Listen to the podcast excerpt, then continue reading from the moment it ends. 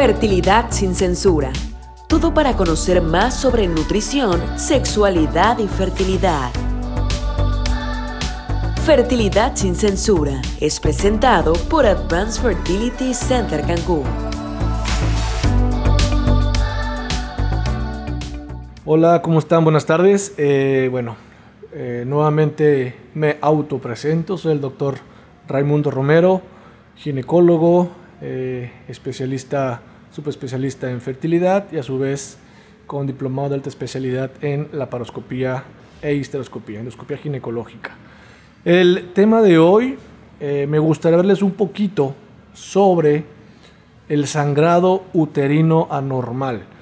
El sangrado uterino anormal, bueno, es una patología que tiene mucha prevalencia en las mujeres, eh, mujeres principalmente en edad fértil, pero también no se exenta en pacientes postmenopáusicas, es decir, que ya presentaron su última menstruación. Bien, diferente el tratamiento en cada una y también en este tipo de pacientes es importante saber qué está causando el sangrado uterino anormal. Bien, para esto, bueno, primero eh, saber que los periodos menstruales pueden ser aproximadamente entre 5 eh, a 7 días de sangrado transvaginal, ¿sí? Eh, y valorar también si en alguna ocasión tenemos algún aumento en el flujo de sangrado o en los días que se presenta el sangrado. Ante esta situación, ¿sí? es importante que vayas a una revisión ginecológica, lo platiques con tu ginecólogo para a su vez empezar a hacer algún estudio eh, para poder detectar la causa de este sangrado abundante o anormal. Me refiero también a anormal cuando tenemos periodos intermenstruales abundantes también, no, son, no solamente en tus ciclos menstruales, sino entre cada ciclo menstrual puedas presentar algún sangrado o que este no se quite por periodos prolongados, es decir, tienes un mes con sangrados constantes, dos meses con sangrado constante, que a su vez te pueda llevar a una anemia, que es falta o disminución en la hemoglobina. Bien, entonces, cuando presentes esta patología o este síntoma o este signo, sí es importante que acudas con tu ginecólogo. Ahora, ¿qué tenemos que hacer? ¿Cuál es el abordaje principal en este tipo de pacientes?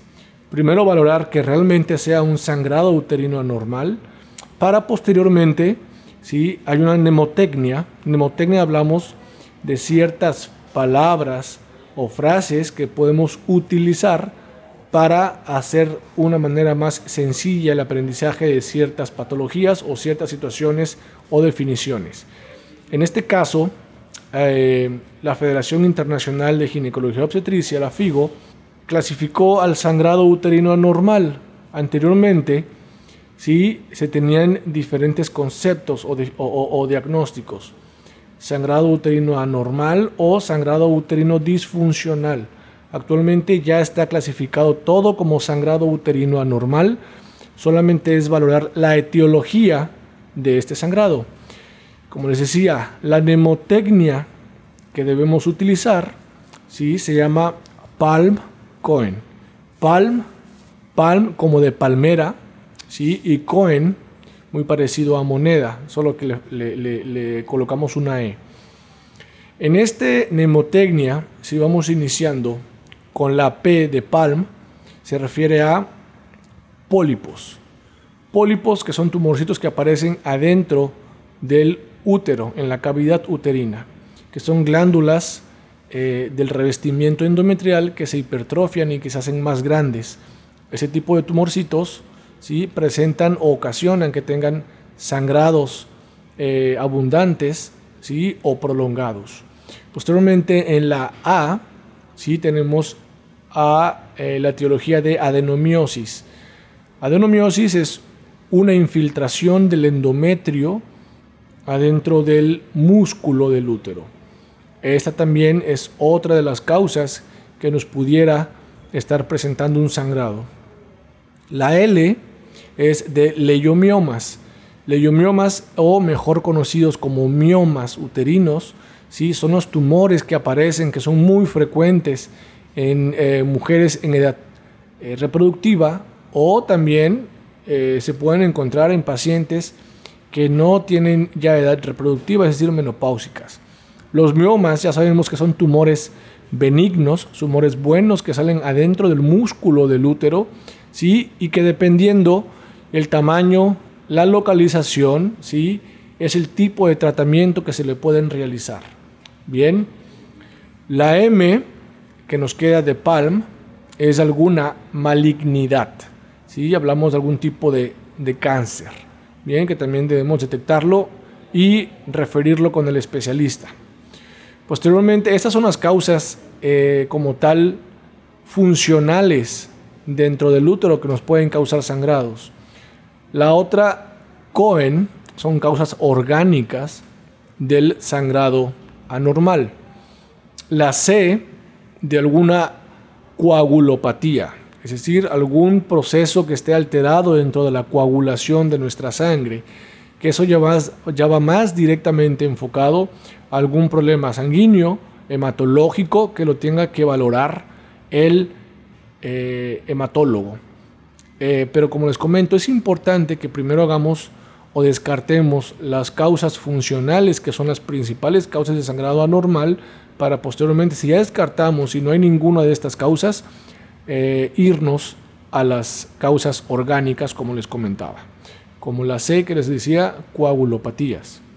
Bien, la O se refiere a alguna situación ovárica, alguna disfunción que tu ovario esté presentando, es decir, no estás produciendo o estás produciendo en exceso estrógeno, que a su vez esté engrosando el endometrio y que a su vez, sí, o alguna situación no estés produciendo suficiente progesterona que haga que se barra todo el endometrio y a su vez tengamos un sangrado constante, ¿sí? que sea prolongado.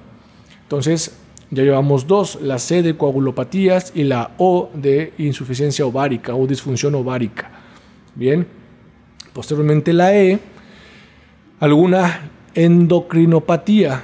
¿sí? Para esto también, como les comento, es importante descartar causas eh, eh, funcionales para posteriormente irnos a las causas orgánicas. La E de alguna endocrinopatía es importante al menos detectarla para a su vez referirla con el especialista, el endocrinólogo, para poder ver esta causa que esté causando el problema. Bien. Posteriormente, la I, que es alguna causa indiferenciada, es decir, alguna patología que no sepamos exactamente, ya descartando todas las demás, que esté causando este sangrado. Bien, entonces, eh, y la N de alguna neoplasia también, ¿ok?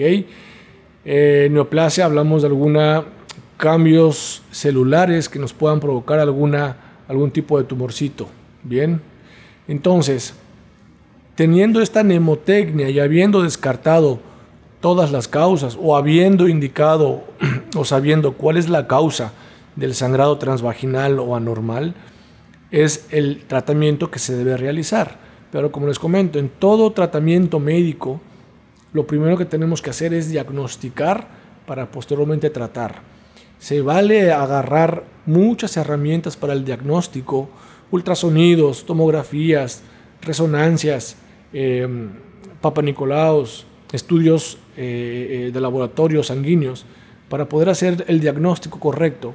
Si no tenemos el diagnóstico, el tratamiento va a ser o no va a ser identificado. No podemos tratar algo que no tenemos bien identificado. Ahora, el tratamiento principal de los, de los procesos eh, funcionales, pólipos, miomas, ¿sí? dependiendo, como les comentaba, localización, tamaño, existe el tratamiento de mínima invasión, que es la laparoscopía, ¿sí? o eh, histeroscopía, que es la introducción de una cámara dentro de tu cavidad, de tu útero, para posteriormente poder retirar esa causa orgánica eh, funcional que nos está causando el sangrado. O a su vez, las orgánicas o algún tratamiento médico. Bien, pero ya les comentaba, primero es importante y me gusta recalcarlo, identificar y diagnosticar bien la causa del sangrado anormal para poder tratarla. Eh, ante alguna situación o alguna duda, eh, lo ideal, no se automediquen, acudan con su ginecólogo, con su especialista, para poder eh, llevar a cabo el tratamiento ideal y, bueno, por supuesto, tratar esta causa que es muy común, esta patología que es muy común en mujeres reproductivas y no reproductivas. Bien, estamos a sus órdenes aquí en la clínica Advanced Fertility Center, ¿sí? con el doctor Romero o cualquier especialista dentro de, esta clínica. Les mando un saludo y estamos eh, pendientes para otra cápsula de algún podcast de su interés. Fertilidad sin censura.